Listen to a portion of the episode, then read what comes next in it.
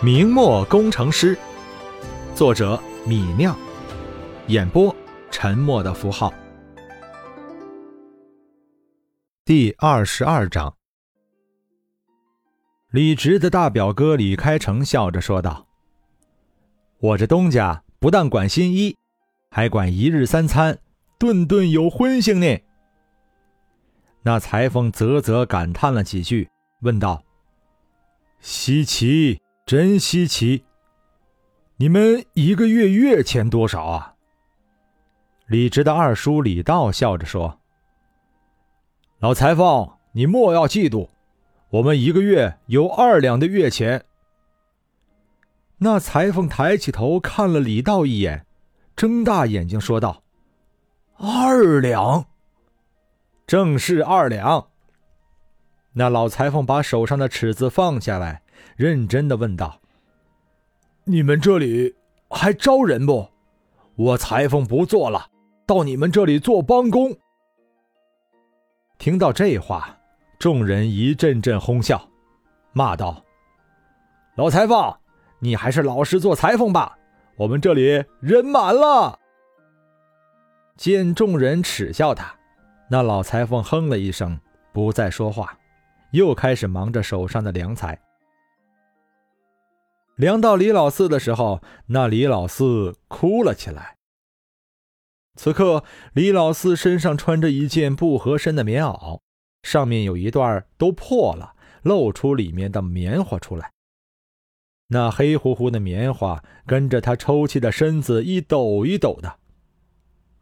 不过，虽然身上的衣服破烂，但李老四吃了大半个月的好饭好菜，脸上却是血色很足。看上去十分健康，不像刚来的时候那样的面黄肌瘦了。见李老四哭得伤心，立直走过去问道：“做新衣服，李老四，你哭什么？”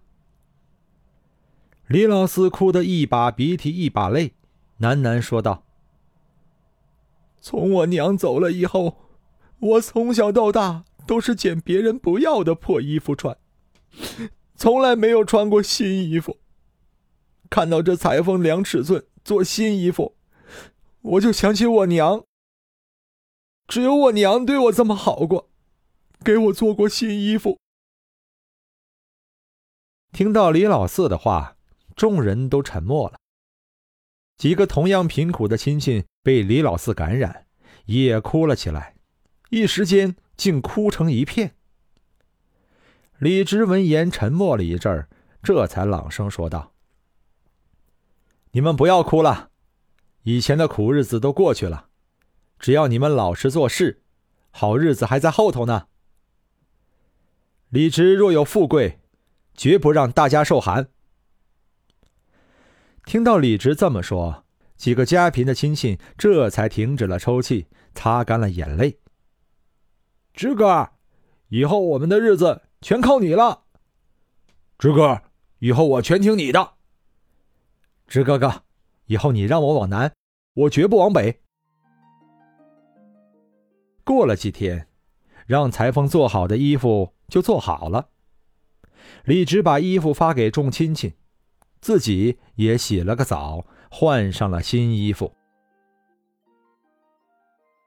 全新的布料贴合在干净的身体上，让李直觉得十分舒服。新棉袄的保温效果也好，让李直觉得这天星的初春也没有那么冷了，再不被寒气冻得缩手缩脚的。有钱还是好啊！在水缸里看了看自己的影子，李直觉得一身绸缎衣服在身上，自己。都变得帅气了些。家里面，李兴指挥着一众亲戚忙碌的做工，作坊运作了大半个月，各方面已经步入正轨，已经不需要李直坐镇指挥了。李直穿着新衣服走出家门，准备走到街上随便走走，却看到隔壁的兰姨站在他家的店铺门口。哟，李直。哪里做的这一身新衣服？李直笑了笑，大声答道：“裁缝给做的。”兰姨眼睛一翻，说道：“李直，你真是富了啊，穿上绸缎衣服了。一个月以前，你还是愣头愣脑的，穿一身破烂到处借钱呢。”想了想，兰姨又说道：“你家肥皂作坊还招人不？让我儿子给你做工去。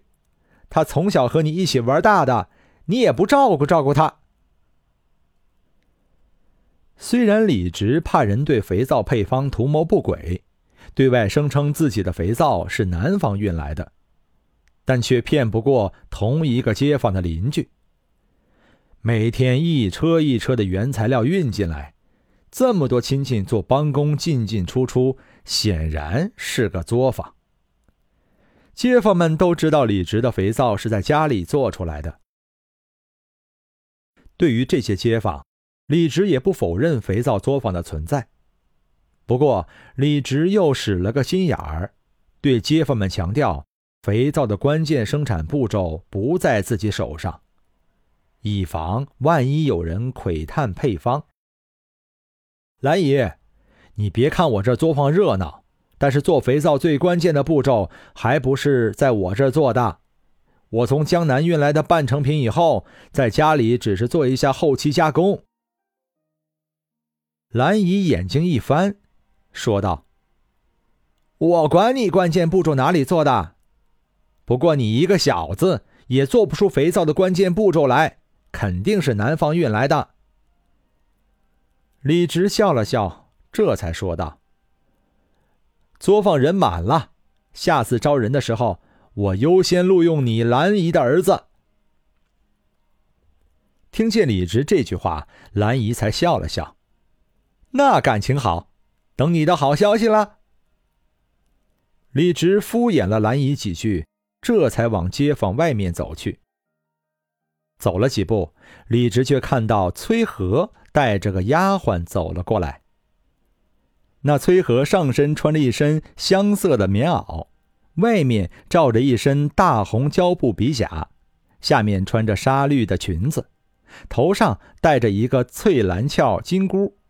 分外的明艳动人。